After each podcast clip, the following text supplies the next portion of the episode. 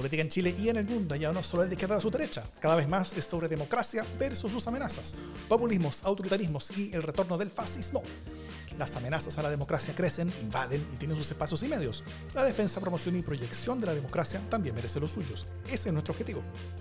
Soy Jimena Jara desde el Parque Balmaceda, por donde pasaban el domingo las hordas de personas celebrando el triunfo del rechazo.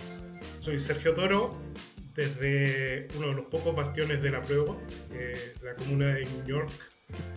Eh, desde aquí estamos hablando. Una de las ocho comunas. las ocho comunas. Y, yo soy Dado Misa desde Plaza Italia, donde tras el plebiscito volvieron las protestas diarias, aunque de baja intensidad y dimensión, a diferencia de la alta intensidad y dimensión de la guaraca del domingo. Esto es democracia en el SD. Hola, hola. Eh, ¿Cómo están, queridos amigos, queridas amigas? Quiero partir saludando eh, a Sergio Toro, que como cada vez que hay unas elecciones, nos acompaña. ¿Cómo estás, querido Sergio? Bien, eh, como le dije a Daur, con una cola inmensa por haber perdido por paliza y también por haber perdido todas mis apuestas. Todas mis uh. apuestas. Entonces, no sé si voy a poder dar mucha, eh, muchas luces respecto a lo que pasó, porque sigo pasmado. Pero, pero podemos tantear juntos en la tiniebla. Exacto. ¿Cómo estás, Daur? También golpeado. Yo, yo quería otro resultado bien distinto. Como, tal como hablamos la, la, semana pasada, era esperable una derrota de la prueba, o, al menos era el escenario más esperable, pero, eh, pero no era esperable una derrota así. Por nadie, yo creo. O sea, estaba, estaba fuera de los rangos. Yo sí me preocupé de que el rango fuera bien amplio, porque yo decía que la encuesta no están viendo muchas cosas. Eh, pero, pero aún así, el hecho de que, de que ocurriera como el peor de los escenarios, incluso de los contemplados, eh, en contra de lo que uno le gustaría, eh, también es duro.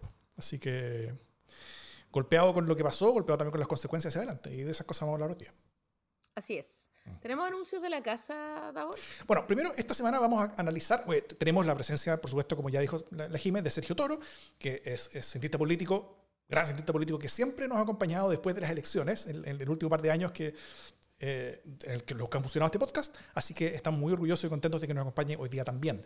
Eh, como director de la Escuela de Gobierno de la Universidad Mayor hoy en día, ¿no? Y también como co-conductor del podcast A mí nunca me han encuestado. Así es. Sí. Así que muy bienvenido y qué bueno tenerte aquí. Primero, en el capítulo de esta semana vamos a analizar el plebiscito de salida del proceso constitucional, que, que, fue no tan sorpresivo en el resultado, pero muy sorpresivo en la magnitud e intensidad de ese resultado. Y después vamos a analizar también el giro que este terremoto causó en el gobierno con el cambio de gabinete y lo que se viene hacia adelante. Pero antes tenemos un par de noticias de la casa, como decía la Jime. Eh, primero, estamos haciendo, como ya les hemos contado las últimas semanas, junto a Paulina Valenzuela y nuestro invitado de hoy, Sergio Toro, el podcast A mí nunca me han encuestado, que ya tiene tres capítulos publicados y el próximo capítulo va a salir el viernes a primera hora, eh, donde Paulina y Sergio van a conversar sobre lo que pasó en las encuestas en el plebiscito. ¿Algún adelanto, Sergio? Eh, cuéntanos en general de qué se trata el podcast y qué van a tocar en el capítulo que viene. Bueno, el, el podcast se, se, trata de hacer una especie de auditoría forense a las encuestas. Eh, básicamente ver cuáles son los procesos metodológicos en los que aciertan y fallan. Eh, eh, y por tanto los tres primeros capítulos están relacionados con esta idea de encuesta de calidad y a partir del el próximo ya vamos a tener personas entrevistadas para entrar más en detalle. Y, y, bueno, y hay muchos detalles sabrosos sobre las encuestas, porque si bien acertaron, ninguna logró predecir el nivel de margen, digamos, de, eh, del triunfo del no apruebo.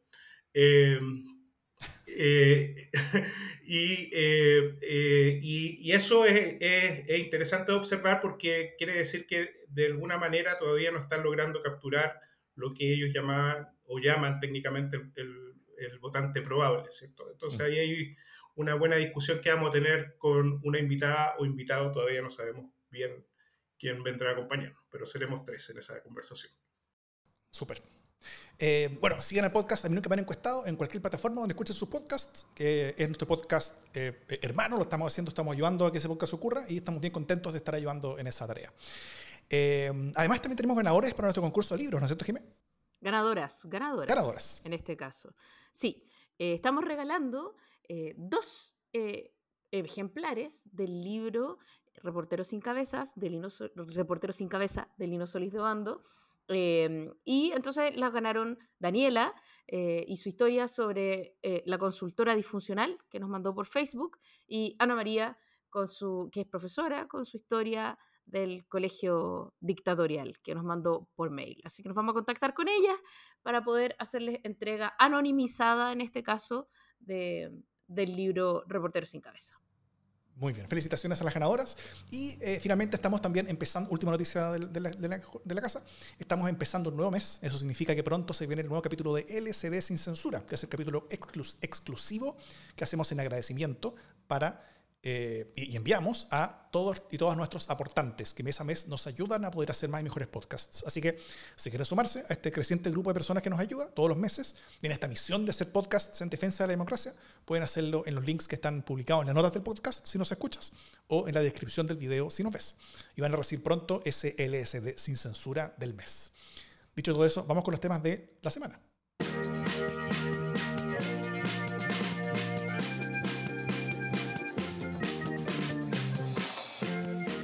No sé si se enteraron, pero este fin de semana hubo un plebiscito. Eh, lo primero que yo quiero decir sobre ese plebiscito es que eh, fui capaz de anticipar los resultados. Ah, ya, no, no. Anticipé el resultado final, que ganaba el rechazo, pero además Davor, quiero decir, me miró con cara eh, de, enorme sospecha cuando yo dije que esperaba una participación como el 75%. Me miró con cara de pobrecita, no sabe lo que dice. Y yo así como de puro insegura, nivelé para abajo. Dije, bueno, puede ser 70, 75. Todavía me miró con cara de ¿qué? Eh, y nada, fue una participación en la que quedé corta 85. del 85%. Eh, así que digamos que esa es la cosa buena que puedo comentar sobre el plebiscito. el hecho de que la participación superó incluso mis mejores pronósticos. Fuera de eso, em, como hace rima votante de la prueba, todo estuvo mal. Eh, pero me parece que eh, la conversación de hoy día, eh, más allá de la terapia que podamos hacer mutuamente, em, que es súper interesante, tiene que ver con quizás eh, tratar de ahondar en, razones que por supuesto ya veníamos vislumbrando de antes, eh, de por qué, eh, no solo por qué ganó el rechazo, que era algo que podíamos imaginar, sino porque este triunfo del rechazo fue tan, pero tan, tan, tan, tan tremendamente amplio, ¿no? entonces, mi, mi, propuesta es que intentemos en este primer bloque ir desenredando un poco qué fue lo que ocurrió y por qué fue tan por qué fue tan rotundo, más que por qué ganó el, rechazo, ¿no? que era una cuestión que podíamos vislumbrar.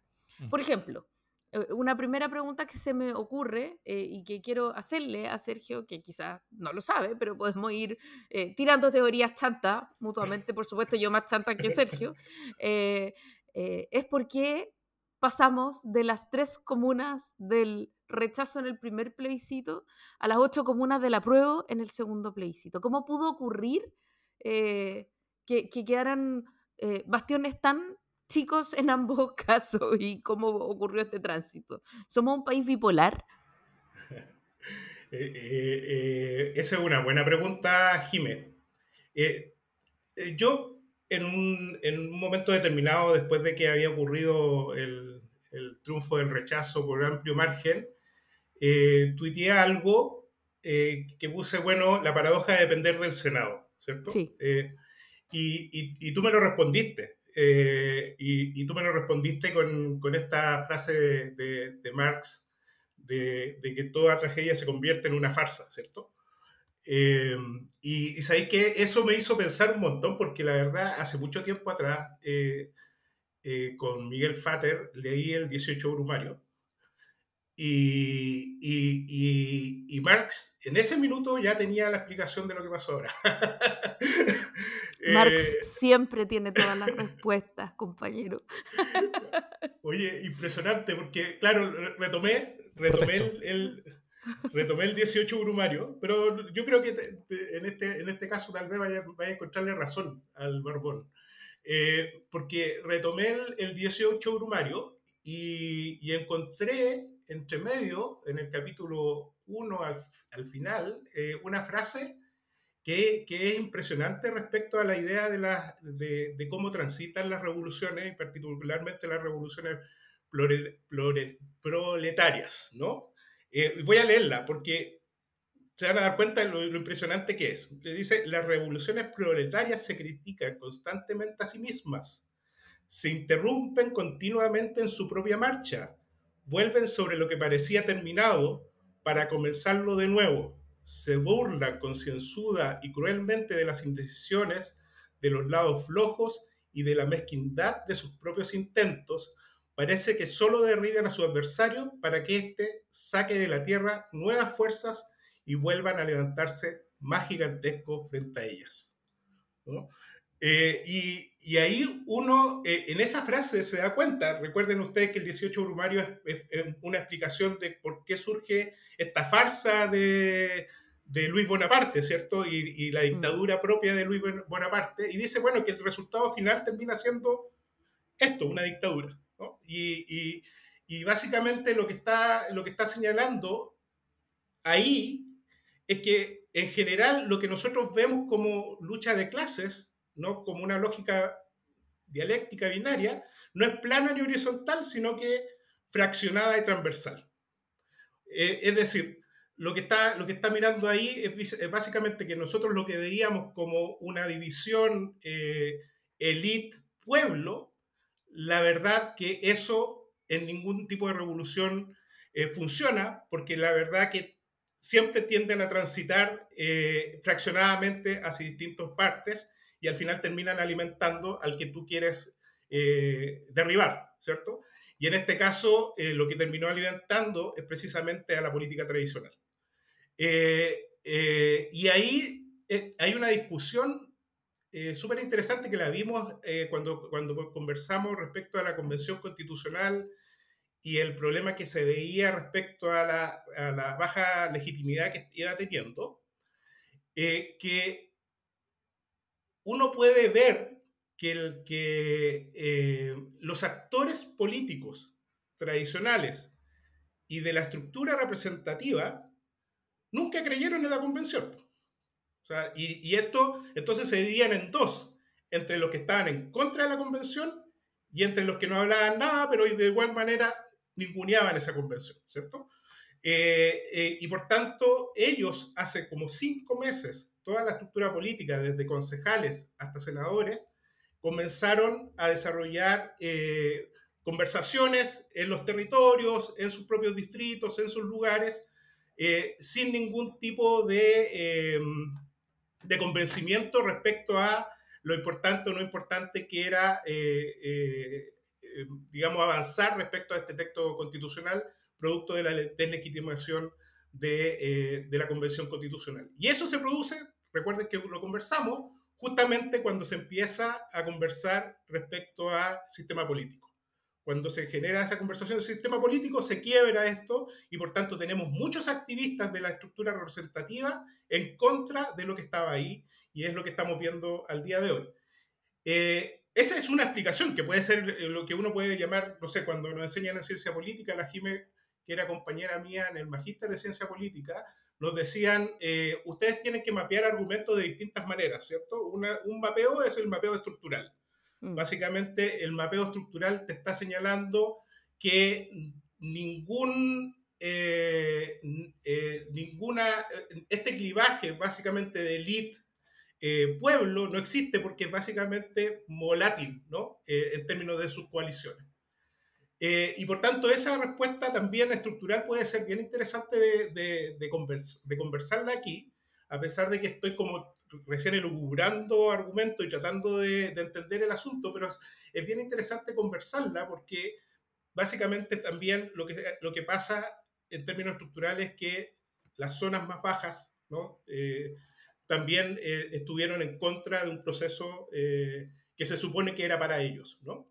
En, esta lógica de, de elite pueblo. Sí, yo creo que, o sea, bueno, dos cosas sobre lo que tú dices, ¿eh? Eh, las dos bastante más triviales y en un nivel de reflexión bastante más pop, pero eh, primero me acuerdo, no puedo no citar a los Monty Python, a quienes saco cada vez que puedo eh, a propósito de la hiperdivisión de las izquierdas, ¿no? Eh, es una escena de la vida de Brian en la que están todos en el Coliseo romano eh, mirando una ejecución. y, y, por supuesto llega un tipo y les dice, hoy quiero pertenecer a su organización, el Frente de Liberación de Judea. No, no, no, somos el Frente Judío de Liberación y por supuesto había 10 eh, facciones distintas para un mismo objetivo, ¿no? Y mutuamente se recriminaban ser divisionistas, ¿no? Eh, esa escena que a mí me parece magistral y que refleja perfectamente lo que ocurre en las izquierdas, es también lo que ocurrió eh, a lo largo de la conversación de la convención y que ocurrió en todo este proceso a tal punto que fuimos incapaces, digo fuimos porque yo pertenezco a un partido político que era parte de quienes se supone que querían el apruebo, eh, y digo también se supone porque en el Partido Socialista hubo eh, grandes grupos de personas que, que, más bien se guardaron, ¿no? Eh, que, que, nominalmente querían una cosa, pero que en el fondo, en el fondo no estaban nada convencidas. Y, y, hubo en ese mundo tal división que no fuimos capaces siquiera de articular un mismo relato para el marketing, como quien dice, para la, la, galería, ¿no? O sea, eh, un mundo que sabe que el momento de la campaña, el momento en que hay que tomarse las manos y levantarlas, no fue capaz de tomarse las manos siquiera. Eh, así de dividida que, que, el relato, ¿no? Eso es como respecto a esta cosa de dividirse mutuamente. Y una segunda cuestión, como sobre lo que hice todavía, eh, que tiene que ver con el nivel de paternalismo con que se hacen estos procesos, ¿no?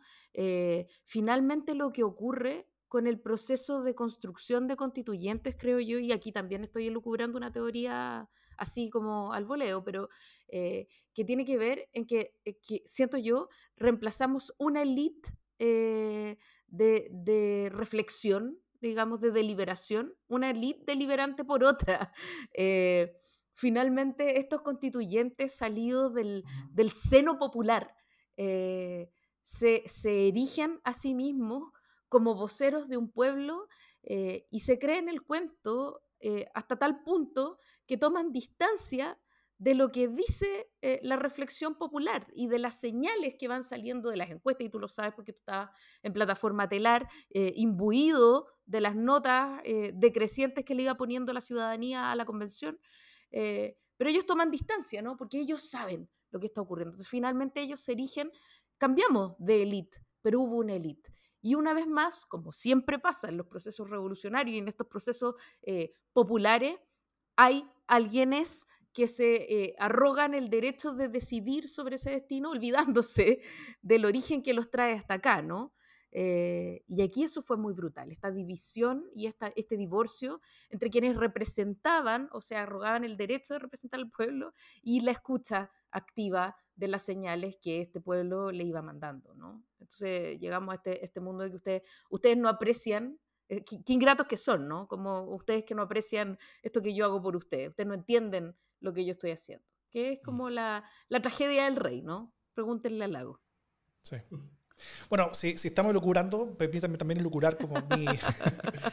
obvio, obvio. Como, como, como, mi mola al respecto, como, como la que he hecho. Eh, que, bueno, primero, tal, como respecto a lo que decía Sergio, eh, sí, pues es súper brutal. O sea, eh, viendo los ingresos per cápita por comuna y comparando con, con, los resultados del plebiscito, con la excepción de las comunas de Santiago Oriente, fue un triunfo del pueblo contra la élite este resultado. Y eso es bien brutal, siendo que, siendo que eh, es, es, es, es, un triunfo en contra de una élite cuyo discurso se, supone que está trabajando por el pueblo. Entonces es, eh, es, aún más duro y aún más brutal, yo creo, en eso, eh, como, como en términos simbólicos, que, que, que, el plebiscito anterior, que también fue el triunfo del pueblo versus la élite de la prueba de su rechazo en 2020. Bueno, primero, una, una guaraca de este tamaño no tiene una causa, ¿no es cierto? O sea, tiene muchas causas. Eh, forzosamente yo creo que tiene muchas, ¿no es cierto? Eh, o, sea, todas o casi todas las cosas que podían influir hacia el rechazo ocurrieron eh, y las que podían mover las cosas en la prueba no estuvieron, o, casi ninguna. y, yo, lo quiero seguir comparando con el plebiscito de entrada. O sea, ahí el objetivo del rechazo en el plebiscito de entrada era sacar un tercio, ¿no es cierto? Sacar un 22%, un poco más de 10 puntos menos. En este plebiscito el objetivo de la prueba era ganar, aunque lo esperable era perder sacando entre 45 y 48 puntos. Eh, según la encuesta que se leyera, ¿no es cierto? Sacaron 38 puntos, casi 10 puntos menos también. O sea, fue como una desilusión similar eh, porcentualmente, eh, aunque una desilusión de una dimensión mucho mayor acá, porque los votos involucrados eran mucho mayores. Acá el, el, tuco de votos era, era, era bastante grande. De hecho, eh, los casi 8 millones de votantes por el rechazo ahora fueron más que todos los votantes del plebiscito 2020. Y eso es una señal política muy fuerte, porque el, gobierno se está colgando como, de, como, como del plebiscito 2020 para, para justificar que esa pregunta sigue vigente, que ese apruebo sigue vigente eh, pero ahora votaron más personas por rechazo que todos quienes votaron en ese plebiscito. Entonces, eso se va a poner en duda en, los próximos días, probablemente. Vamos a conversar de eso en, el próximo, en, la próxima parte. Pero, eh, bueno, primero acá las encuestas se equivocaron enormemente. O sea, hay, eh, supongo que en el, a mí nunca me han encuestado, van a profundizar en eso. pero, pero, pero sí. Pero algo sí, parece haber sentido que en ambos plebiscitos la alternativa defendida por el gobierno perdió por Huaraca. Eh, eh, y, en eso me ha llamado harto la atención de cómo las encuestas, cuando uno como compara las curvas de, la aprobación de gobierno, o el rechazo en particular de, Boric, cómo se compara con, con, con la, o la desaprobación de Boric, cómo se compara con, con, el rechazo a la constitución. Y las curvas como que van súper en paralelo, ¿cierto? Cuando sube Boric, o, cuando sube el rechazo a Boric, sube el rechazo también a la, convención, cuando, cuando Boric le da un poco mejor, la convención le da un poco mejor, o sea, a la, a la, al, al, al, plebiscito le da un poco mejor. Eh, y, y uno pensaría entonces que, que tiene harto que ver eh, una, una, cosa con otra, que el, que el, que el, que el gobierno, eh, que la aprobación o desaprobación del gobierno tuvo mucho que ver con esto. Eh, y, y, asumiendo eso sí que todo importó, ¿no es cierto? O sea, que las actitudes de, de, la discusión política importaron, que la convención importó mucho, que, que el desorden que se dio ahí importó mucho, que el, que el, que el texto importó, importó también, las campañas, la movilización, todo importó. Pero parece que lo que más importó fue el gobierno mismo. O sea, que primordialmente fue un voto de oposición al gobierno. Eh, hay varios analistas internacionales también lo han leído así, o sea, que la, que la, primera, segunda, tercera razón de este rechazo fue un rechazo al gobierno, al final, ¿no es cierto? Eh, que solamente después de eso viene la convención, el texto, la incertidumbre, etc.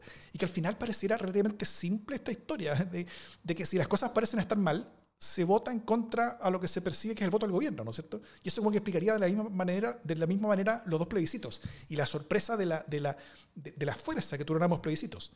Eh, entendió así, este, este, plebiscito habría sido reparecido al anterior, ¿no es cierto? O sea, con, con, la diferencia de que este fue menos Guaraca en porcentaje, pero más Guaraca en participación. Y Juan Pablo Luna lo, lo dijo así en, en, en, otro podcast hace poquito, que, que el, todos los votos desde el final de, la, de Bachelet 1 han sido al final castigo a quien tiene el poder en Chile. Eh, y eso es bien brutal, o sea, eso habla de un Chile básicamente ingobernable, ¿no es cierto? Donde, donde cualquier cosa que quiere un o sea, cualquier gobierno que asume rápidamente y cada vez más rápido, o sea, hoy, hoy eh, para este gobierno fueron como tres semanas, eh, baja a, un nivel de desaprobación más o menos amplio.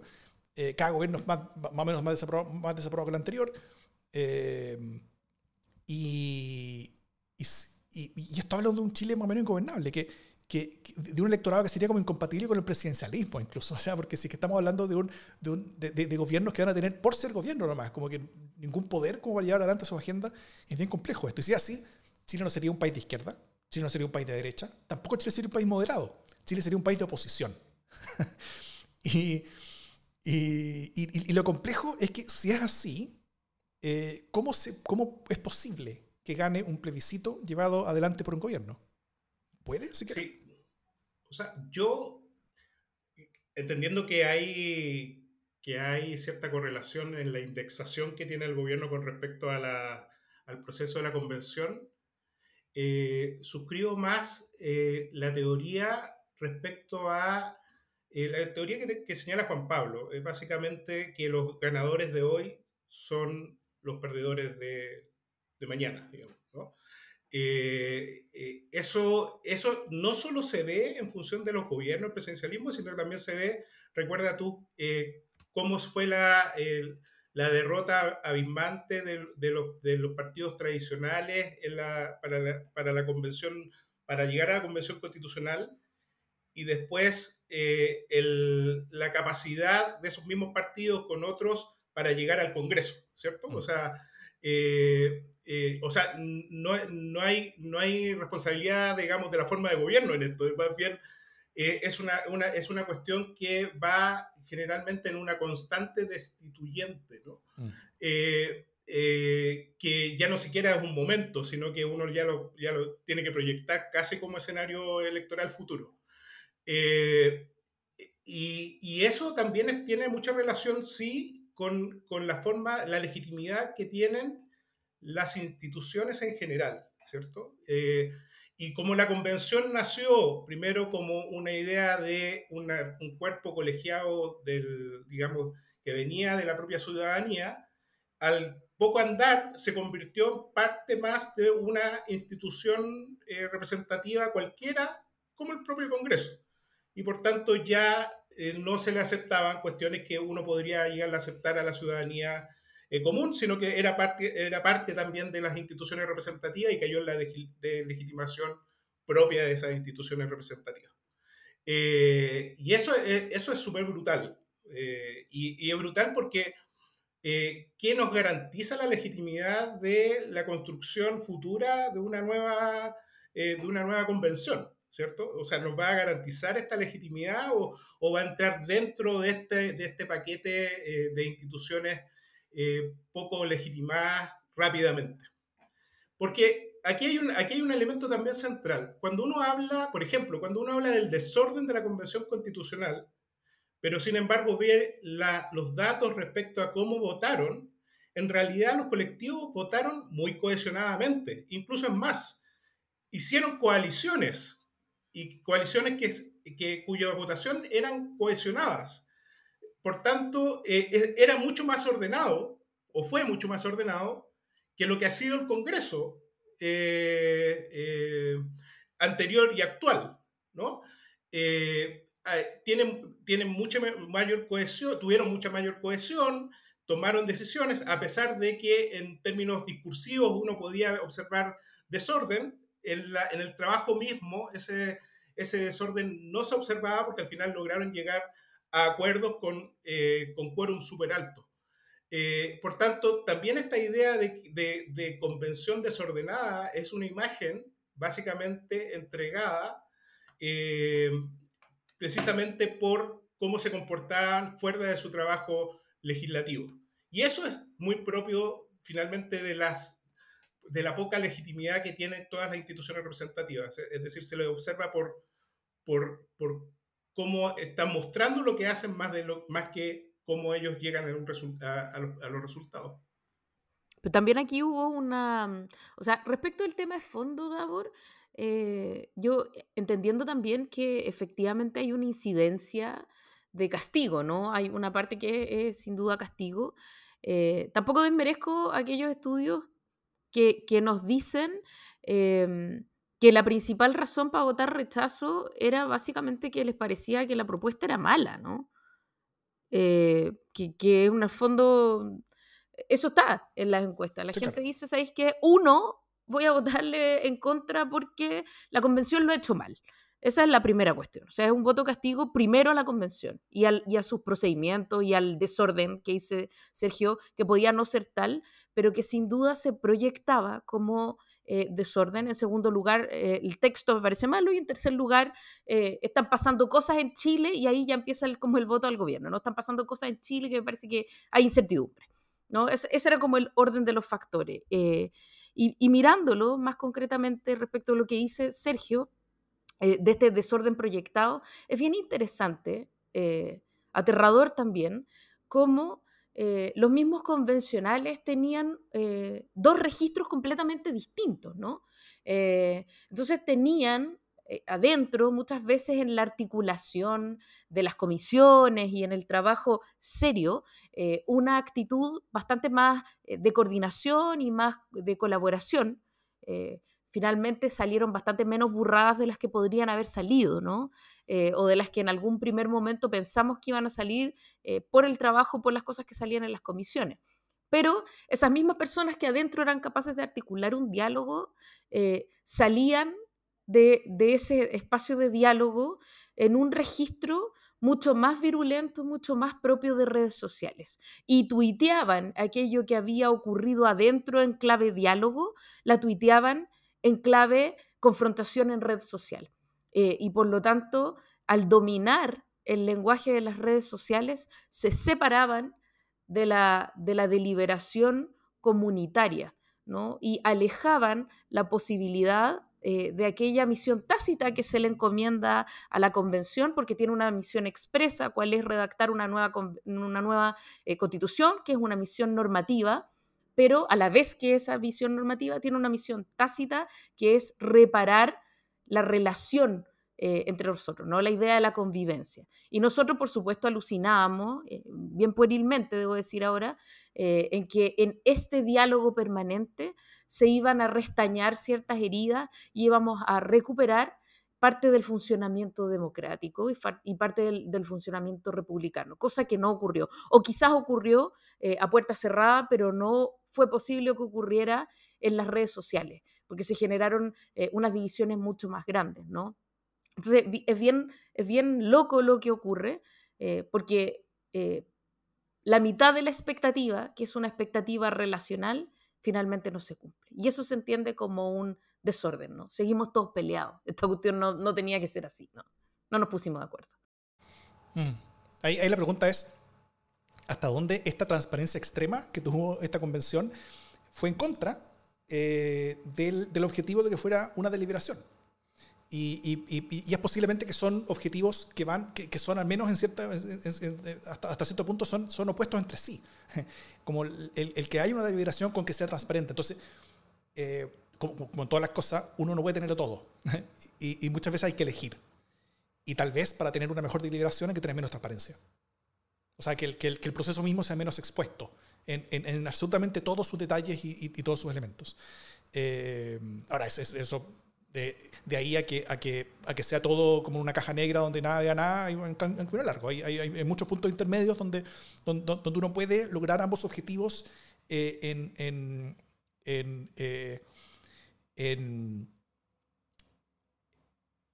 en, puntos más o menos de equilibrio, eh, o, o, o, lograr lo suficiente de cada uno. Pero tal vez lograr lo máximo de cada uno es un espacio que no existe y que lo intentamos un poco medio ingenuamente y que, y que no se podía. Eh, otra, otra, aproximación que yo creo que fue ingenua fue esperar que esta, que esta presencia de públicos que habían sido tradicionalmente excluidos eh, fuera reivindicativa, pero ojalá no fuera confrontacional. Pero al final fue confrontacional. O sea, lo reivindicativo fue confrontacional en, en la convención eh, y eso se dio. y, y, que al mismo tiempo, luego de eso, la derecha, o sea, eran, eran eran públicos que, que, habían estado tradicionalmente excluidos de la política, entran a un espacio de política de generación de, de, de, decisión importante y convirtieron esa reivindicación en conflicto, en venganza, de cierta forma. Eh, y, y, algunos que habían estado muy acostumbrados a tener y ser parte del poder de las decisiones, que se vieron en ese momento a su, a, a su vez excluidos por 15 minutos en su vida, eh, que, fueron los, mundos de derecha, que tuvieron menos de un tercio y que, y que, por cómo se ordenó la convención básicamente fueron efectivamente excluidos del, del, del, texto, salvo cosas pequeñas, pero, pero fueron excluidos de, de, escribir el texto. Al final se transformaron en lo mismo, se transformaron en, en, en, públicos reivindicativos, confrontacionales y de venganza también, que fue lo que se vio eh, en, la segunda mitad de la convención y también se vio en la campaña, eh, etc. Eh, y, y, y, también la pregunta es, es, es hasta dónde fuimos ingenuos en esperar esa inclusión extrema con también eh, esperar un resultado que fuera más o menos armónico. Siento que esa inclusión extrema, como ya eh, eh, hablamos en, una vez anterior con, también con Sergio, termina siendo como, como chocante para mucha gente. O sea, somos un país mucho más diverso de lo que, de lo que nuestras propias experiencias nos dicen y, y esa diversidad extrema que se vio en la convención chocó lo suficiente, cosa de que al final para todas las experiencias de vida que estaban observando esa, diversidad extrema chocar entre sí, terminó siendo un proceso, un proceso chocante y generó rechazo. Mm. Y con todo ese cóctel, además, uno podría eh, pensar que eh, se hace mucho más evidente eh, o, se amplifican mucho más esos problemas cuando hay una alta participación. y, por qué lo digo? Hace un buen tiempo atrás, cuando trabajaba en, en esta encuesta latinoamericana de opinión pública, eh, hicimos junto a un colega, eh, Roberto Mardones, eh, un, una especie de, de juego de, de, cuatro dimensiones para observar cómo eran las, finalmente las personas, cómo se comportaban las personas en, en, torno a los objetos políticos. Entonces hicimos, hicimos un ejercicio bien, bien simple. El ejercicio era, bueno, las personas se interesan en la política, conversa de política, y por otro lado, si ese interés y esa conversación se transformaba en participación eh, electoral. Y lo que logramos ahí encontrar cuatro, cuatro, eh, cuatro dimensiones en esto. Había gente que le interesaba la política, conversaba política y además participaba. ¿ok? Y, eh, y eran los, los, obviamente los participativos en términos de su etiqueta. ¿no? Eh, eh, y esos participativos generalmente eran los que finalmente siempre estaban eh, cuando se logra, cuando se, instala el voto voluntario, es, la que, es los que estaban participando siempre en, en política. Pero también habían personas del otro extremo que no les interesaba la política, no conversaban de política y tampoco participaban, ¿cierto? A ellos le llamábamos los pasmados, no, perdón, los, eh, los desafectos, porque finalmente no tenían, no les interesaba la política ni, eh, ni participaban en la política. Habían otras personas que, eh, que al no, no interesaban en la política y no conversaban de política, pero sin embargo participaban. Y en contexto de voto voluntario, esas personas generalmente eran personas movilizadas por el por el caudillo electoral, eh, mm. por el parlamentario, a través de clientelismo, que en realidad iban porque, porque iban nomás, y a ellos lo llamábamos los pasmados, ¿no? Eh, y, eh, aquellas personas que tenían interés en la política, conversaban en la política y no participaban eran básicamente los expectantes. ¿Qué voy con eso? Ese, esas cuatro dimensiones eh, con, un contexto de voto obligatorio, donde finalmente tú observas, eh, por eso la alta votación, que el chileno cuando le dice te vamos a colocar una multa, el Estado va a caer sobre ti, acude, eh, independiente esté a favor o no a favor, tú lo que sacas de este bolsón es al grupo de que finalmente no le interesaba y no participaba, que eran los desafectos, y los colocas en otro lado, que es aquellos que no le interesa la política, no le interesa saber, eh, absolutamente nada de lo que está ocurriendo, pero que sin embargo van a manifestar una preferencia, eh, eh, una preferencia en, en, torno a cualquier tema en particular. Esas personas, la verdad que haciendo también esos análisis, su forma de, de preferencia está basada sobre el repudio, rechazo o como se le pueda llamar a un objeto en particular. O sea, puede ser de un lado u otro, pero generalmente esas personas no, son, no van a observar elementos propositivos, sino que más bien niegan ciertas cosas. Entonces, entonces eh, una explicación que es mucho más actitudinal podría eh, trabajarse respecto a este grupo en particular, y, y, ahí amerita mucha investigación, que es un, un grupo en particular que finalmente en su decisión actitudinal es una decisión sobre la negación más que sobre lo propositivo. Eh, esto todavía está, o sea, todavía no eh, le falta mucho como, por observar, pero ahí hay ciertas claves que yo creo que pueden ser interesantes de considerar. Mm. Mira, o sea, tremendo aporte ese para poder seguir un poco escudriñando, ¿no? Porque además eso te permite proyectar un poco qué pasa con el voto, con el voto obligatorio, eh, que es como volvió en gloria y majestad, y cómo eso transforma también las posibilidades de manipulación en la política eh, y, las elecciones en sí mismas, ¿no? al, sacar a todo el mundo a votar, incluido este grupo, que si es que se puede eh, investigar, eh, es un grupo castigador, los castigadores, ¿no? Exacto, exacto. los castigadores, los de oposición, sí.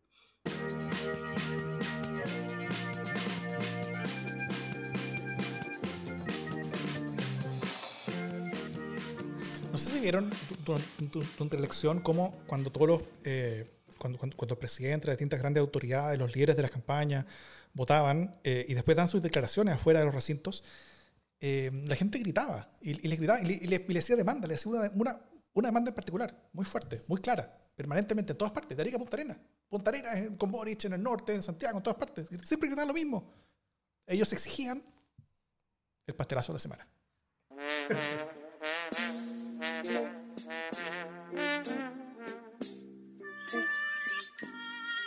Está difícil elegir. Eh, esta semana hubo muchísimos pastelazos y de varios de ellos hablamos en el primer bloque eh, y de la mayoría de los otros vamos a hablar en el segundo bloque.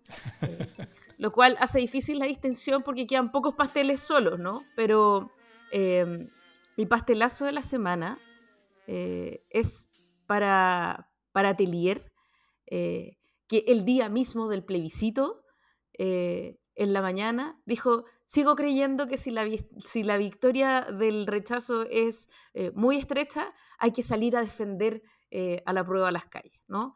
Que, a mí me parece que es un, es un ejemplo, ¿no? Es, un pastelazo alusivo, finalmente metafórico, porque no es solo Telier, sino que este tipo de, discursos eh, que hasta el final fueron dificultando la adhesión eh, a una opción a la que ya era, le era muy complejo eh, seguir ganando adhesión. Así que Telier como un representante de ese mundo al que entrego mi pastelazo contenta esta semana.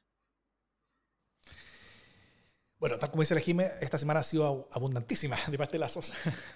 Eh, el, primero, el récord de la subsecretaría más breve en la historia de la República, eh, una tromba de declaraciones pésimas de ganadores y sobre todo de perdedores después, después del plebiscito.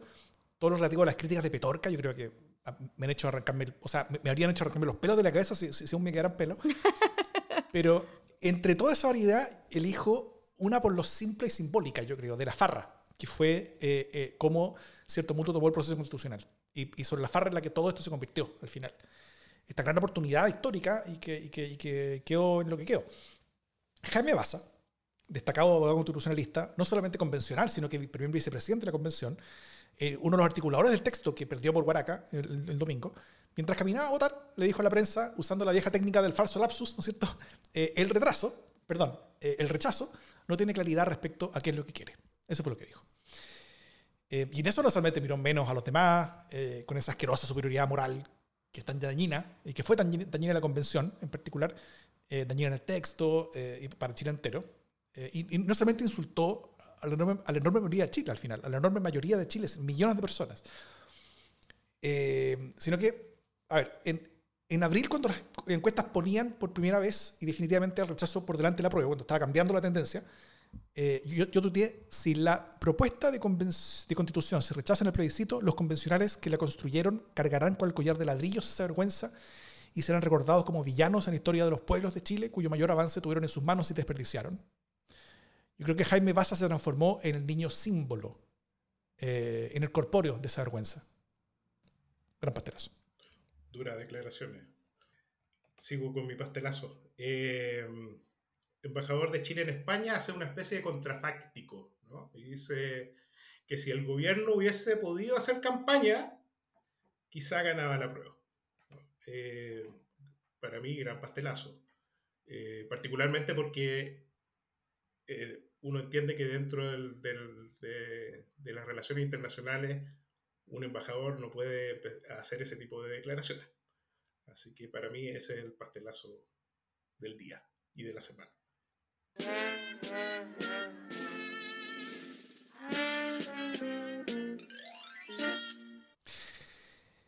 Em, bueno, no podemos no tocar lo otro que pasó esta semana, que fue el prometido cambio de gabinete, ¿no es cierto? Eh, como, como buen gobierno profundamente derrotado en una elección importante en la que se hizo profundamente parte, fue hora de cambiar de rumbo. Em, y fue más que un ajuste ministerial, sino que fue un cambio de gabinete en el corazón del gobierno, fue grande, profundo. De la torpeza, el nombramiento fallido de, de, de, Cataldo, la subsecretaria del Interior, que fue, que fue como bien ridículo todo, eh, un poquito vergonzoso, o los cambios sectoriales también. Yo, yo, yo le propongo ir, ir, al corazón del cambio, qué es lo que significa, y, también qué es lo que, cuáles son las puertas que abre hacia adelante. Eh, primero, Isquia sale al gabinete, ¿no es cierto? Y, y, todo el mundo cercano a Isquia que había tenido un rol en el gabinete importante, como que sale junto con ella. Carolina Toá entró al, como ministra del Interior, Giorgio Jackson se fue un par de oficinas para el lado al desarrollo social, mientras eh, las empresas ahora la va a ocupar Annalía Uriarte. Eh, se suman Camila, a, Camila Vallejo, quien se queda en la CEGEGOV como ministros políticos. Eh, y, con eso el gabinete político queda como representación de los tres mundos, de la izquierda y centroizquierda del retorno a la democracia, ¿no es cierto? ahí está la concertación, ahí está la nueva mayoría y también está el, mundo del Frente Amplio o de la, o de la provenida. y a ellos y Antonio Orellana, se suma ahora Janet Jara al comité político 100% ministras mujeres.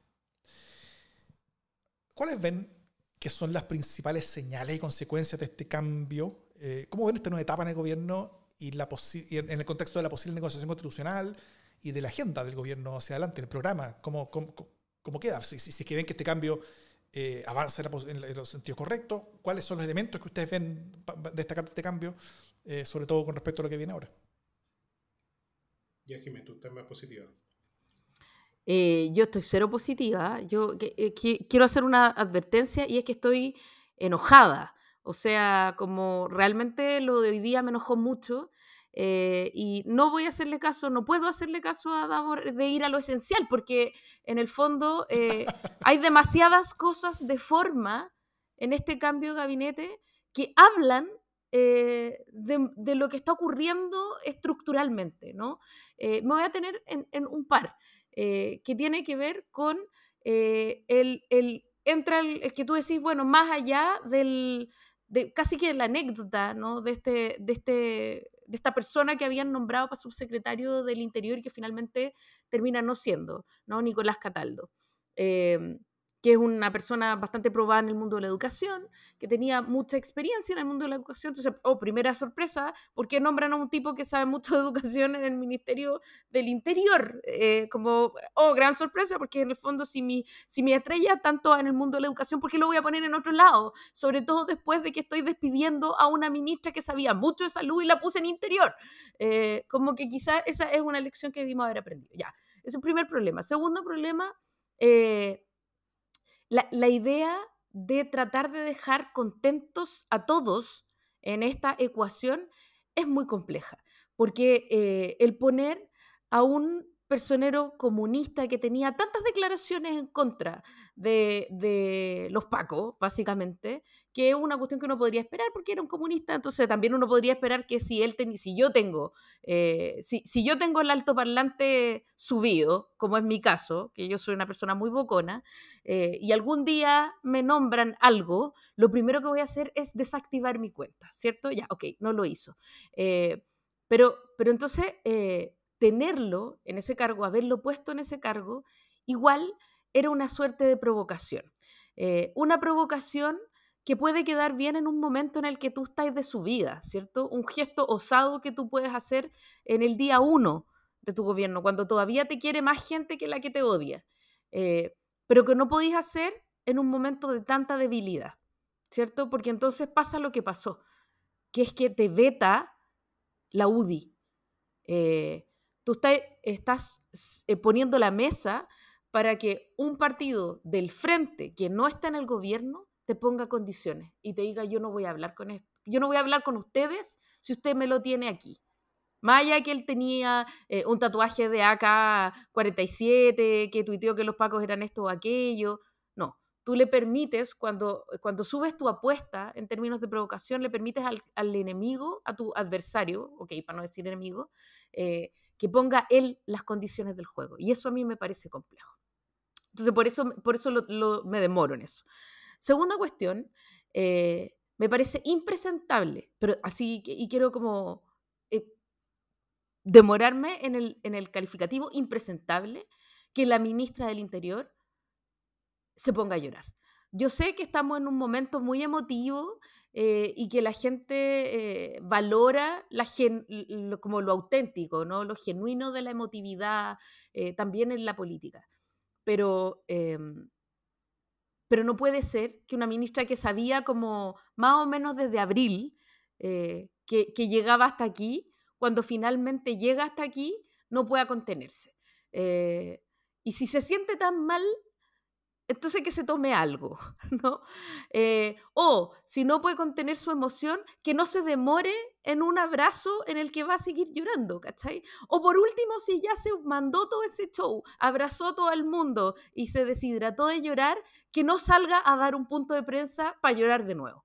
Eh, eso me parece a mí que, es una falta de respeto, eh, hacer primar tu emoción personal por sobre la ceremonia en la que se esperan ciertas cuestiones. Ya. Eh, y, y, además soy una señora antigua y un poco indolente también, digámoslo. Como tercera cosa, el discurso del presidente Boric, eh, que es un discurso rarísimo, rarísimo porque, eh, de nuevo, la emoción personal prima sobre la decisión política. él, parte hablando, y se demora mucho en esto, ¿ah? eh, él, él habla como cinco minutos sobre lo difícil que es para él esta decisión, ¿no? Que él tiene mucha pena, eh, que esto ha sido muy difícil y además incluso dice que este es el momento más difícil o uno de los más difíciles que ha atravesado en su carrera política. Es un cambio de gabinete. ¿Cómo el momento más difícil que ha atravesado en política es cambiar el gabinete? Eh, y, y, por lo demás, eh, perdón, pero yo aquí puede ser súper pesada, pero ¿qué le importa a Chile que el presidente de la República tenga pena cuando no tiene ninguna otra posibilidad más que cambiar el gabinete? ¿Por qué estamos todos sabiendo de su intimidad eh, emotiva y, de su tristeza, ¿no? Y luego además, eh, alargando su propia pena y su resistencia a eso que está haciendo, dice que trae a esta gente más o menos porque lo obligaron, porque dice como que, bueno, eh, hay que hacer un cambio de giro, ¿no? Como que no me queda otra. Eh, y, bueno, ustedes saben que con toda esta gente yo he tenido tantas diferencias, eh, pero bueno, yo confío en que vamos a poder resolverlo. Entonces, ya, hay un espíritu constructivo, pero muy, muy eh, a contrapelo. entonces, si tú me preguntas cómo veo este cambio de, de gabinete, yo te digo, lo veo, todo esto multiplica la idea de un presidente derrotado y de un gobierno profunda, profundamente derrotado. Creo que había maneras de salvar este momento de derrota eh, con un poco más de garbo, con un poco más de elegancia y sin hacer notar tanto eh, que no tienes el sartén por el mango. Me parece que, todo lo que ocurrió hoy día nos demuestra que, eh, la, debilidad del gobierno es extrema. dicho eso, me parecen bien los nombres que se incorporan, como no. Eh, si entra el socialismo democrático con más claridad. Pero eh, yo espero grandes cosas de Carola Toá, eh, le tengo tremenda fe a sus capacidades, espero que supere el juicio de cuenta y por lo tanto eso deje de pesar en algún momento porque, porque va a ser una conversación permanente ¿no? y va a ser el, el foco del troleo y con justa razón. pero creo que tiene unas tremendas capacidades y que bien vale el riesgo por el tener sus capacidades ahí, ¿no? Eh, lo mismo Analía, la conozco, me parece bien. Me parece feo lo que le pasó a Monsalve, eh, como esto de, lo subieron a Sexpress y lo bajaron, porque tuvo que ir a tapar un hoyo, de un estoicismo además, el tremendo. pero creo que este es un, sin duda un equipo con más experiencia y con más, con, con más jinetas, ¿no? O sea, como que, y mm. espero que se note rápidamente en las próximas semanas cuando puedan concretar eh, ciertos acuerdos con el Senado, con, eh, con, el Congreso en general y puedan eh, agilizar el trámite de leyes y etcétera, ¿no? Y también la redacción de leyes, hay que decir. Sergio. Después de lo que dijiste me queda poco que decir, la verdad. Pero incluso pensé que tú eras más optimista que yo, pero no es así. ¿Sabes? A mí, a mí me preocupan dos cosas. Eh, me preocupa en primer lugar que finalmente eh, se haya retornado en demasía a eh, la estructura tradicional de la política. que haya sido la interpretación respecto del, resultado, además. O sea, que, en realidad el triunfo del rechazo implica ir hacia la política tradicional y a generar acuerdos a nivel del el Congreso eh, básicamente a nivel del Senado. Eh, ¿Y por qué lo digo? Porque eh, a mí me da la sensación de que aquí hay un, hay, un, hay un tema que va a avanzar y varios que no van a avanzar. Es decir, tú no puedes negociar finalmente o no puedes generar un tipo de negociación para que todas las cosas avancen, todo lo que son sus programas, sus políticas públicas y además para que avance el tema de el proceso, el, nuevo proceso constitucional, ¿cierto? Entonces, a mí me da la sensación de que se va a haber capturado el gobierno en tratar de sacar adelante este proceso y se va a haber mermado en la posibilidad de negociar otras reformas estructurales que eran parte del programa, de, importante del programa de, del presidente Boric. Eh, y eso fue la negociación. Si finalmente tú tenías con, con, un puñal por un lado estaba Girardi, por el otro Elizalde y tirándole piedra en toda la derecha también, ¿no? Eh, esa era la imagen que yo logré proyectar en esto. Eh, y por tanto es una sesión completa a las fuerzas, no de los partidos, sino que a las fuerzas parlamentarias. O sea, ni siquiera a las fuerzas de los partidos. Una sesión completa a las fuerzas parlamentarias. Y eso es súper complicado porque finalmente tú no vas a lograr todo, menos tus reformas estructurales. Eh, tú lo único que vas a tener que empecinarte y empeñarte precisamente sacar el proceso constitucional y sobre eso te van a dar una carta mucho más abierta pero para lo otro no. ¿Y qué pasa con eso? En final, no poder avanzar en cuestiones importantes, pasa que finalmente eh, se subestima nuevamente el poder de la movilización social. Eh, el querer llegar eh, a encauzar todo en términos políticos y, tratar de arroparse en términos políticos, dejas muy libre a todo lo que es la movilización social. Y cuando uno observa la movilización social, hay que tener mucho cuidado porque la movilización social está diciendo no nos sirvió el proceso representativo, no nos sirvió. Por tanto, tenemos que volver a las calles. Yo he escuchado movimientos sociales eh, y, eh, impugnando también a los mismos convencionales por haberse dejado llevar ante un proceso representativo cuando su fortaleza son las calles. ¿no? En un momento podrán ser pocos, pero hay, uno tiene que tener mucho cuidado en cómo esto puede llegar a, eh, a generarse, eh, a generarse una nueva, un, un, un, nuevo proceso de movilización social fuerte ante un gobierno capturado fundamentalmente por, eh, por las lógicas parlamentarias. Entonces, yo no habría leído de la manera que, se, que, leyó, que el gobierno respecto a lo que está pasando. se entregó mucho, se, se entregó mucho hacia las fuerzas parlamentarias y menos sopesó el otro lado que puede llegar a ser mucho más eh, complicado para adelante. Em, solo, solo para referirme un poquito a, lo que dijo la Jipe antes, eh, o sea, cuando tú te rodeas de amigos en tu gabinete, obviamente va a ser el momento más difícil de tu gobierno eh, el cambiar ese gabinete. O sea, porque tú estás sacando a tus amigos de cargos del lado tuyo y, y, es complicado. Eso, eso, lo hablamos cuando el gabinete fue nombrado en, en, este mismo podcast, hace muchos meses atrás. Eh, y ese era el problema de este gabinete, eh, que, que, que, cambiarlo iba a ser demasiado costoso en términos personales y también en términos políticos. Eh, y eso fue lo que sucedió. Eh, y, y, así se vio y así se mostró.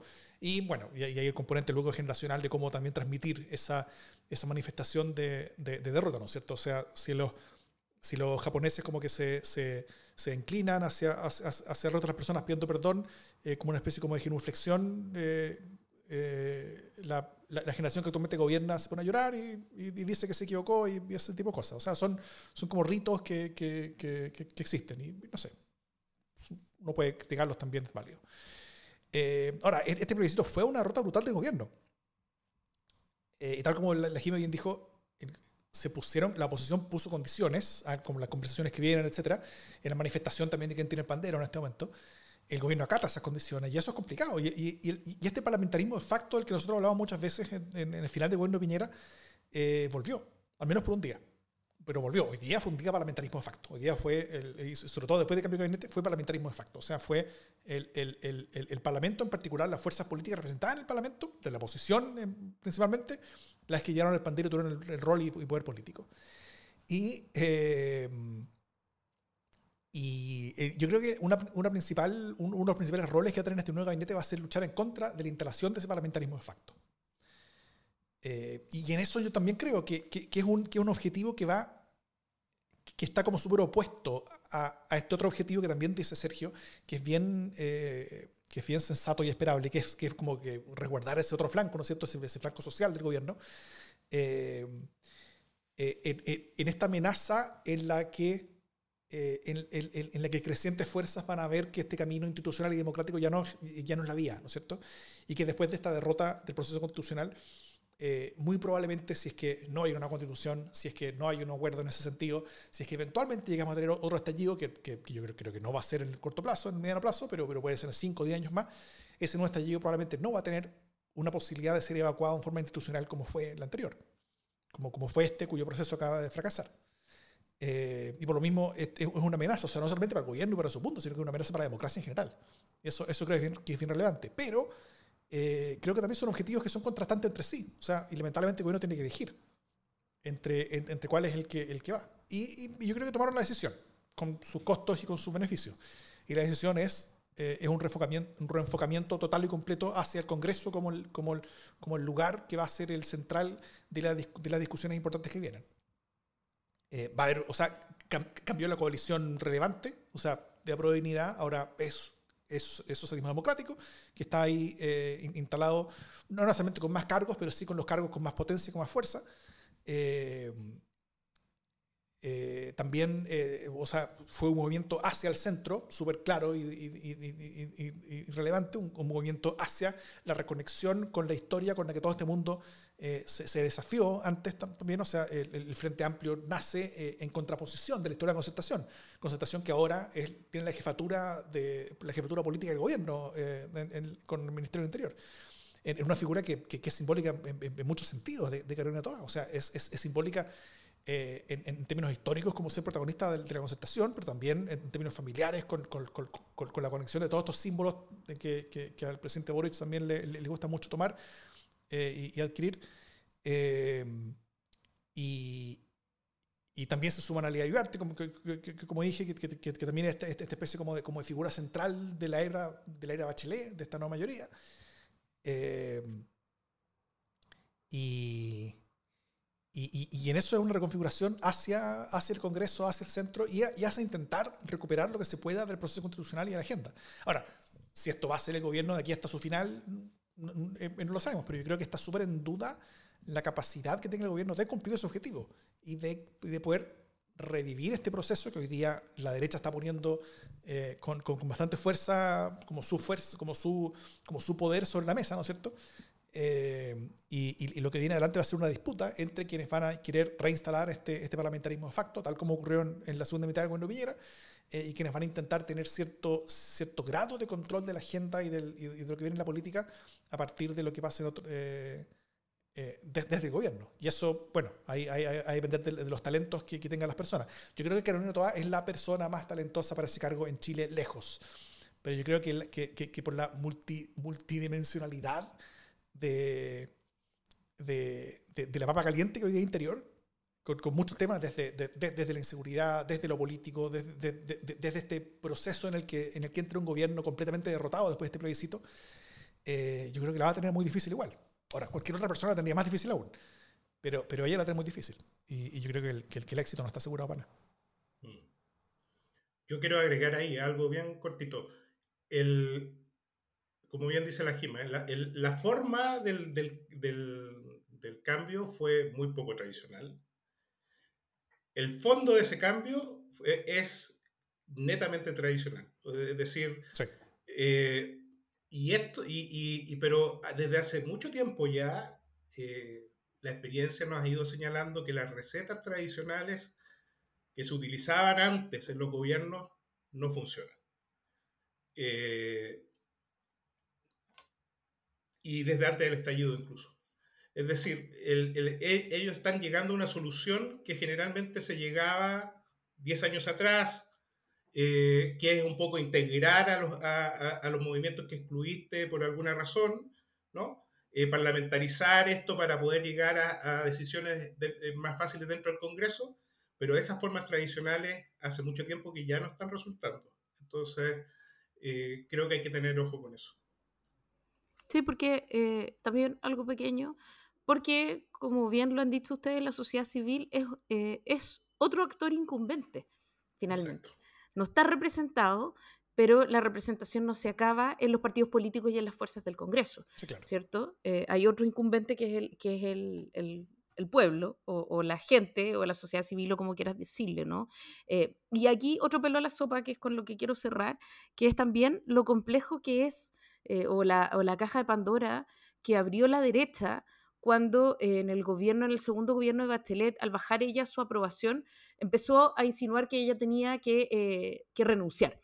Que renunciar porque había una supuesta frontera, ¿no? Hay un, umbral incierto de aprobación que implicaría eh, una especie como de mandato revocable, ¿no? Todo esto es muy tácito, ¿no? Entonces, alguien que tiene menos de un 25% de aprobación no podría gobernar, por ejemplo, ¿no? Esta, esta, fue la idea que empezó a calentar la derecha en esa época. Eh, en el gobierno de Piñera, esto se repitió. con una aprobación muchísimo más, más baja, ¿no? Como del 5%. Esta idea de que un presidente que tiene menos de un 5% de, de eh, aprobación no puede gobernar. Eh, y hoy día, no pocos audaces ya empezaron a decir el domingo que el gobierno debe renunciar.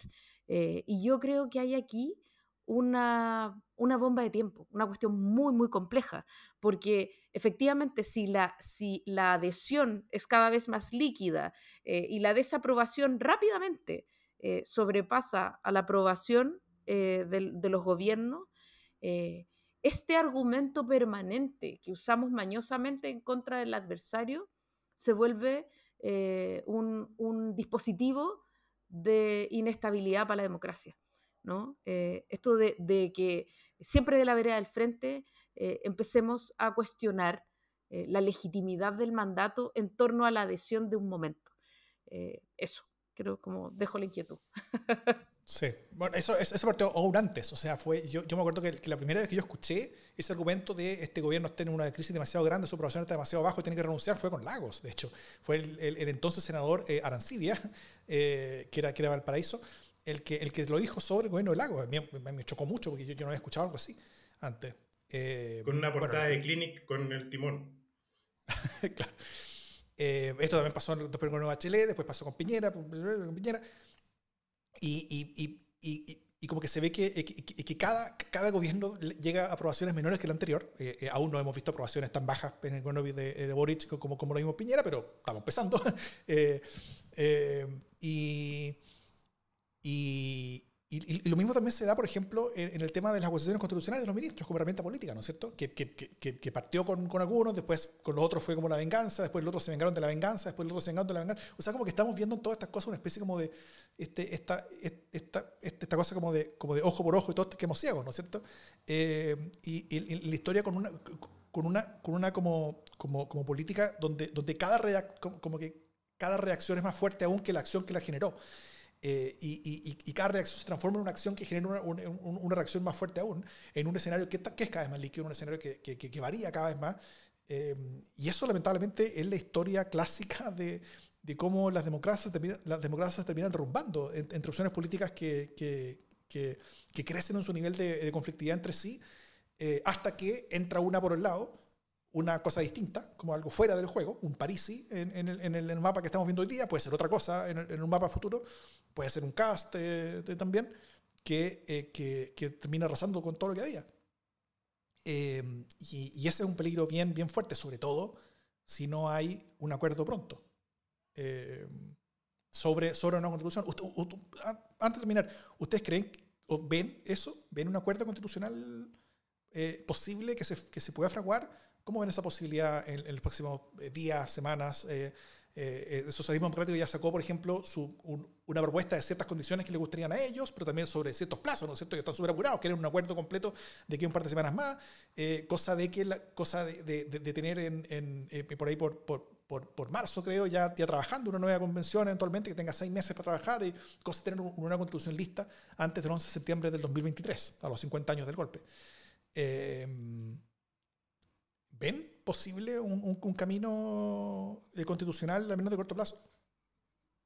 O sea, yo me imagino que hay muchos que están esperando eso y incluso podría pensar que hay eh, una cierta derecha que, busca eh, demostrar rápidamente que, es confiable. ¿no? Esta es una oportunidad para demostrar que, cumple los compromisos. Pero, pero también hay varios que ya están tirando, eh, diría mi abuelita, el poto para las moras y tratando de decir que eh, que bueno, que para qué nos vamos a apurar, cuál es la prisa, ¿no? Si esta cuestión hay que hacerla bien y eso significa que demorarse su resto. Entonces, eh, esto se puede diluir y se puede alargar como un poema dedicado al mar eh, y por lo tanto no estoy segura de nada en este momento. Sí, yo creo que es una clase política que tiene que legitimarse respecto a esto, pero mientras dura el proceso de legitimación a propósito de esto, van a bloquear todo. Todo lo demás, digamos. Puede ser. Eh, sí, yo, yo, también lo veo muy problemático que, que, que, haya avance. O sea, eh, y sobre todo lo veo por, por, por el proceso de, de, presión que va a haber desde las bases partidarias y del electorado de la derecha. O sea, acaban de tener la principal victoria política de sus vidas. eh, en, la opción que estaban empujando y, y, y, y, esas lógicas para esas bases, incluso para esos parlamentarios, no necesariamente para el presidente del partido, pero para esos parlamentarios va a ser súper inexplicable para su propia base eh, el por qué van a empezar un nuevo proceso constitucional después de una victoria de este tamaño, entendiendo que quienes, de nuevo, como dije al principio, quienes votaron por el rechazo fueron más que quienes votaron en todo el plebiscito por las dos alternativas del 2020. Entonces, eh, el, quedar con, esa votación del plebiscito del 2020 como algo vigente es algo muy complejo para el mundo eh, más bien territorial de, la, derecha. Y si es así, los presidentes de partido no van a poder eh, cumplir con la promesa que hicieron porque sus parlamentarios eventualmente podrían votar en contra de lo que ellos digan, eh, su, propio, parlamentario. Y, si llega a suceder eso, o sea, si hay una cosa peor para un político que, que, cumplir, que, que, incumplir una promesa hecha públicamente, es cuando el cumplirla te genera aún más costos. Y lamentablemente veo que, no estamos, que, estamos más o menos en ese, en, ese, camino y cada hora que pasa sin acuerdo o, o sin una conversación ya más encaminada hacia uno, eh, es, es, más el convencimiento dentro del, del mundo parlamentario de, Chile Vamos que el camino constitucional debe terminarse ya. Eh, y, y, y, que esta hubris que se ha visto como resultado de todas las elecciones, todas las elecciones pasadas, cuando un mundo gana, como que siempre sobredimensiona su propio triunfo, como que cree que su triunfo dice más aún de lo que, de lo que realmente dice, como que creen que el, que el mandato electoral que tienen es aún mayor que el que realmente tienen. Eh, eso no es solamente por, por convicciones de sus propias élites políticas, sino que también es por la presión que viene desde las bases partidarias. Eh, las élites políticas explican hacia abajo a sus parlamentarios, como el presidente del partido explica hacia su parlamentario, eh, y el parlamentario explica a su electorado, pero, pero de abajo para arriba viene la presión del electorado hacia el parlamentario y la presión del parlamentario hacia el presidente del partido. Eh, y, y, esa presión, al menos en el mundo de la derecha, yo la veo muy, después de este resultado, que fue tan fuerte, la veo muy en contra de un acuerdo. O puede haber un acuerdo, puede que suceda, pero lo veo súper difícil. O sea, ya lo veía difícil antes del plebiscito y ahora después de este plebiscito sorpresivamente fuerte, lo veo más difícil todavía. Yo solo quiero terminar con lo que empecé, con el 18 grupario. Y a propósito del proceso constitucional que, que relataba Marx en el 18 grumario, señalaba se desarrolla un proceso constitucional para que luego eh, las leyes fueran promulgadas más tarde por los amigos del orden.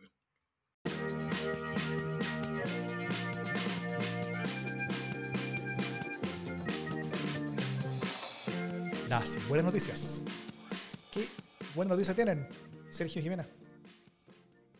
Eh, ya, yo nada más que la participación electoral, que me parece una buena noticia, aunque es forzosa, eh, eh, no, es espontánea, pero de todas maneras me parece que la, buena, que la participación electoral es sin duda eh, legitima un resultado electoral, eh, lo hace indudable y lo hace contundente. Así que, eh, aunque fue una paliza espantosa para mí y para mi opción, de todas maneras me parece bien que volvamos a participaciones de ese estilo y, y, sí soy partidaria del voto, del voto obligatorio, con todos los riesgos que eso implica. Sergio, ¿tú? ¿Yo? Yo, pero nada que ver. O sea, ¿qué animal que jalan en el Manchester City. dos goles en el 4-0, impresionante. Eh, no sé si es una buena o mala noticia, pero un animal. Increíble cómo está jugando ese tipo. Eh, yo, tengo lo mismo que la Jive, la verdad, la, participación es como una noticia buena de, esta jornada. Eh, no sabemos hasta dónde fue por la obligación misma o por la movilización, por el tema en disputa. Tampoco sabemos del todo todavía el impacto que esa obligación pudo haber tenido en el resultado. Eh, no solamente movilizando más personas que probablemente rechazaron el, el texto, sino que también eh, eh, tal vez incluso causando que más personas rechazaran como protesta a la obligación misma, que es una cosa que venía diciendo yo hace rato que podía pasar. No sabemos todavía si eso pasó, pero, pero en, las investigaciones que vengan en el futuro probablemente sabremos. pero Chile entero participó y eso, y eso es súper clave. y, y, y, eso queda ahora como estándar hacia adelante. Yo siempre he sido crítico al voto obligatorio eh, sobre todo por los costos que podía implicar pasarse al voto obligatorio, desde donde estuviéramos. Pero si se iba a hacer, yo creo que era difícil encontrar una mejor oportunidad para esto eh, que, que, que, la, que, la que vimos. Eh, y millones de personas que nunca habían votado votaron. Eh, incluso si el voto obligatorio no queda plasmado en las siguientes elecciones, muchas personas ganaron la vivencia de haber votado por primera vez. Y eso las va a hacer probablemente más partícipes de la democracia en el futuro. y eso siempre es una buena noticia. O sea, una democracia hecha entre más es una democracia más robusta. Así que Muy bien. Eso, dicho todo esto, esto es democracia en LSB.